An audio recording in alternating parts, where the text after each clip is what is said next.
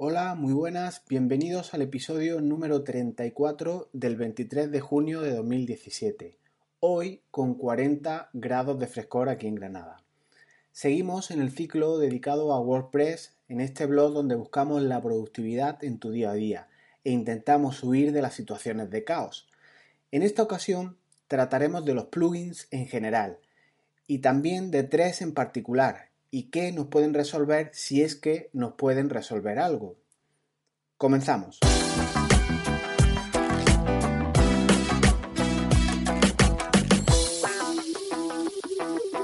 9 de la noche. Llego al despacho de un abogado mío que es de Tenerife, aunque ejerce en Granada. El letrado me ha pedido auxilio por una cuestión y es que resulta que dice que ha creado una nueva web en WordPress y no sale las entradas nuevas que ha ido creando en el buscador de Google. Así que me paso a echarle una mano, a echar un vistazo a ver qué tiene, eh, de qué manera tiene redactados sus artículos y demás. Y lo veo el día de llegar a su despacho muy enfrascado en su portal, cambiando uno a uno todos los artículos en donde tiene puesto su número de teléfono y esa llamada a la acción para que sus visitantes lo puedan llamar con, un pequeño, con una pequeña llamada de primera visita gratuita y demás. Me comentaba que llevaba algunas horas eh, modificando este número de teléfono y a esto se le añade, a, a este tiempo que estaba echando, el que tenía un hosting súper barato y las actualizaciones de las entradas tardaban segundos en realizarse, algunas incluso de 15 a 20 segundos, con lo cual la tarea se convertía en algo bastante tedioso. Pues bien, ¿te imaginas que esto que estaba haciendo el chicharrero lo tuviera que hacer él o quien sea en cientos de entradas? Esto es la antítesis de la productividad, tener que realizar algo de manera repetitiva y además tener que hacerlo de manera manual.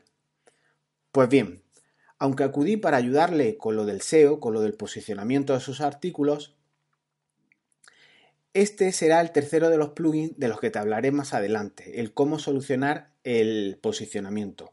Pero nos enfrascamos en arreglar ese problema de que estaba echando tantísimo tiempo, el de editar el número de teléfono. Y es que resulta que hay estrategias que bien planteadas desde el principio, al crear el contenido en tu web, te ahorrará mucho tiempo luego a posteriori, como es el caso que os he, que os he comentado.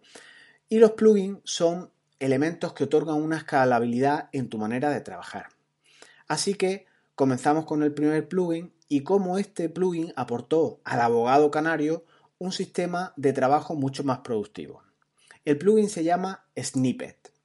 Ya sabes que este ciclo no es un paso a paso de cómo instalar, de cómo configurar o cómo poner en marcha un plugin. Pretende simplemente ofrecerte alternativas, ofrecerte herramientas.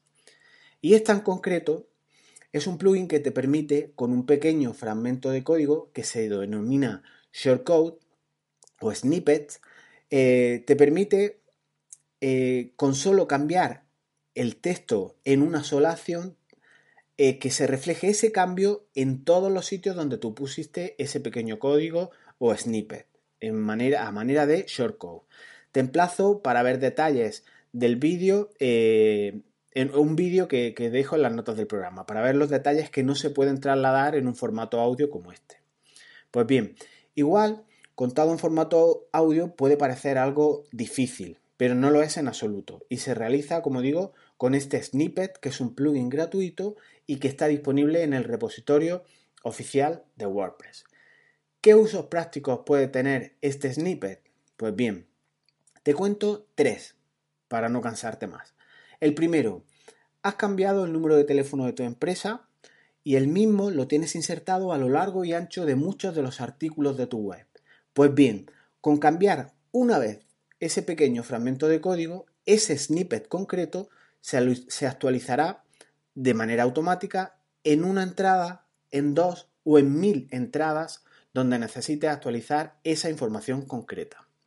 Segundo ejemplo, has creado un banner una imagen llamativa de tu empresa que al hacer el usuario clic, pues le lleva a otro sitio, algo relativamente usual.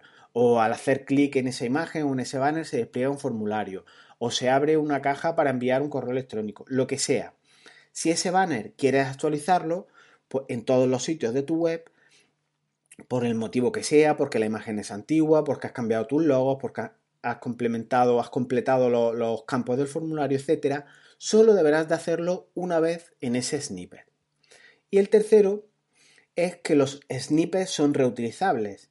Imagina el primero del que hemos hablado, el, el del número de teléfono. Pues bien, ¿prefieres dejar este y hacer otro que además tenga una llamada a determinadas páginas o una dirección de correo adicional? Pues bien, con estos snippets puedes copiar el primero, haces una versión modificada del segundo o más completa y lo puedes reutilizar donde quieras, insertando, como os digo, ese pequeño snippet en modo shortcode. Ya os digo, las posibilidades son infinitas y para más información os recomiendo ver el vídeo que os dejo junto en las notas de este episodio de audio. El segundo de los plugins que quiero comentaros es WooCommerce o alguno que es más sencillo como se llama AC Digital Download, EDD. Estos plugins son para crear un e-commerce en tu página, en tu CMS con WordPress. No puedes hoy en día no tener un escaparate, un catálogo de tus servicios o productos, o incluso de tus infoproductos, disponible para tu público potencial. Y es que resulta fácil implementar hoy en día una tienda online. Para más detalles os vuelvo a emplazar también al vídeo que os dejo en las notas del programa. Y os cuento otra batallita que no sé si he comentado en algún podcast anterior, pero que viene aquí al hilo de manera perfecta. Hace unos meses, en una tetería de Granada que vende un montón de tés eh, en pequeñas bolsas de sabores realmente raros, que, si te de, de, vainilla, que si te con picante, en fin, una serie de, de variedades muy grandes, pregunté a la dueña por curiosidad si tenía página web para antes de ir a comprar echar un vistazo pues a los nuevos sabores que había disponibles, ya que cada vez ella eh, tenía más variedades y cada vez traía nuevos, nuevos test. Y ante la consulta me dijo la propietaria que ella estaba sola, que no podía gestionar una tienda online, que no tenía espacio físico, que lo había pensado y eso, pero que, que no podía atender la tienda de manera física solo podía atenderla de manera física, no online, como siempre se había hecho a lo largo de, toda su vida. Y en este contexto saca tus propias conclusiones. Te puede parecer bien, te puede parecer mal, eh, corta de miras o larga de miras por su sabiduría en no meterse en mal lío, etc. Pero tener una tienda online, aun sin precios, aun sin posibilidad de realizar la compra online, te puede reportar muchas ventajas, como darte a conocer, eh, dar un servicio al usuario para ver qué productos son los que tienes, un formulario de contacto para, para que la gente pueda contactarte, valga la, redundancia, y en definitiva, tener un escaparate al mundo que trabaje para ti los 400 días del año. El plugin WooCommerce está disponible igualmente en el repositorio. Es gratuito en principio si bien lo monetizan con funcionalidades extras o adicionales que podrías ir mm, implementando en tu portal. Eh, trabajar con, un WooCommerce no es difícil, hay miles de, tutoriales en Internet y si te animas, pues te emplazo a, esta solución. Sí que te quiero hacer una recomendación a la gente que yo he ayudado para implantarlo y te la hago a ti también comienza sin pasarela de pago si es que has implementado tu, e-commerce a través de WordPress, hasta que cojas el tranquillo a cómo ir trabajando con él. Ya tendrás tiempo luego de poner la pasarela de pago y que todo el proceso se haga de manera más automática. Es un filtro bueno el ir haciéndote un poco con él, el, que la pasarela de pago no esté operativa, por, bueno, por hacer las cosas poco a poco. En cualquier caso, si externalizas este tema y ya tienes pasarela de pago, mejor que es mejor. Aquí estamos, estamos en el supuesto de que lo hagas tú mismo.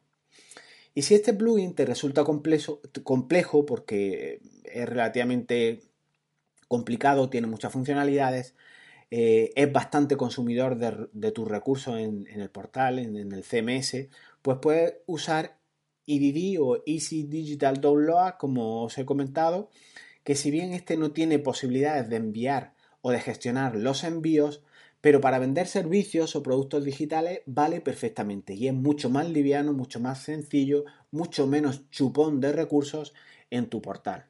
Puedes vender PDFs, música, formación, etcétera, lo que se te ocurra. lo que se te ocurra, pero no puede, como digo, conllevar el envío. Incluso un servicio, por ejemplo, comprarte una hora de consultoría o una sesión de Skype para tener una reunión contigo de manera remota, lo que se te ocurra, pero no gestionará la logística, el cálculo de costes y demás detalles del envío. Y el tercer y último plugin de esta serie de plugins es el, este sí, por el que fui a ayudar al licenciado que te comentaba en el inicio de este podcast, y es Yoast SEO. Resulta que el CMS WordPress por defecto no indica de ninguna manera si los contenidos que realizas o que estás creando, o bien en entradas o bien en páginas, van a gustar al algoritmo de Google. Este algoritmo lo que hace es que mira tus contenidos, los indesa y por tanto luego los muestra cuando los usuarios buscan en Internet palabras clave o keywords relacionadas con tu empresa, con tu sector, etc. Pues bien, por eso WordPress está creciendo de una manera exponencial y es porque tiene un plugin para todo. En este caso, mm, este defecto, esta dolencia de WordPress en cuanto al SEO, lo suple un plugin que se llama Yoast SEO. Este te permite a través de un cómodo semáforo, de una manera muy visual, te permite o te indica cuando tu contenido está ok.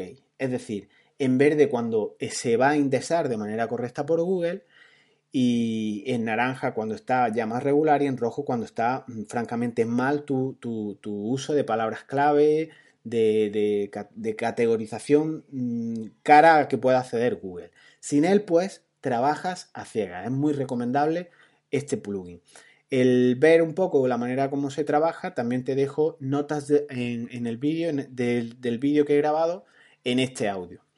Las ventajas serán innumerables, ya que conseguirás no solo tráfico para tu web, al Google indexar bien tus contenidos, que es muy importante, sino también aportar valor al usuario, que busca en tu web soluciones a sus problemas. Y hasta aquí el apartado de plugins de WordPress visto desde la perspectiva más útil posible para comenzar con buen pie si estás comenzando o para ir corrigiendo o redirigiendo posibles fallos en tus contenidos. Y una precisión importante, lo de los plugins no es cuantos más mejor. Eh, cuanto más plugin tengas, más código tendrás insertado en tu portal y más trabajo habrá en líneas generales para procesar por los servidores, por los hosting, etc. Por lo que los que sean necesarios, los que hayas pensado, los que esté fundamentado el instalarlo y siempre, como digo, con cabeza, pues se tendrán que instalar y ya está. Sé que hay muchos más plugins, sin duda, pero para empezar creo que con estas tres pinceladas y estos tres plugins bastará. En cuanto a los formularios de WordPress, que es el otro apartado que nos queda por ver, comentaré simplemente dos ideas muy básicas.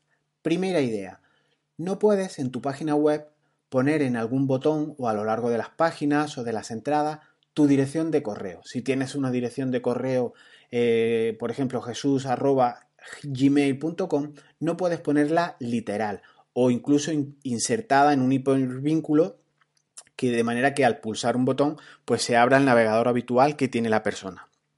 Puedes pensar que así podrán contactar contigo y en principio pueden hacerlo tus clientes, tus admiradores, tus followers, lo que quieras. Pero también los spammers, los robots, los algoritmos de escaneo de direcciones de correo electrónico y te machacarán a spam. Tu dirección seguirá incluida en listas negras, por citarte algo con contenido y con enjundia. Por tanto, es un error casi para septiembre insertar direcciones de correo electrónico literales o incluso en modo hipervínculo dentro de un botón o lo que sea en tu página web. Y es que todo el mundo, personas y los ordenadores podrán obtener tu email. Y esto no siempre es adecuado, porque no se hace un uso correcto de las cosas. Eso lo sabe todo el mundo. ¿Quién no tiene correos de spam en sus direcciones de correo? Pues casi nadie se salva de esta cuestión.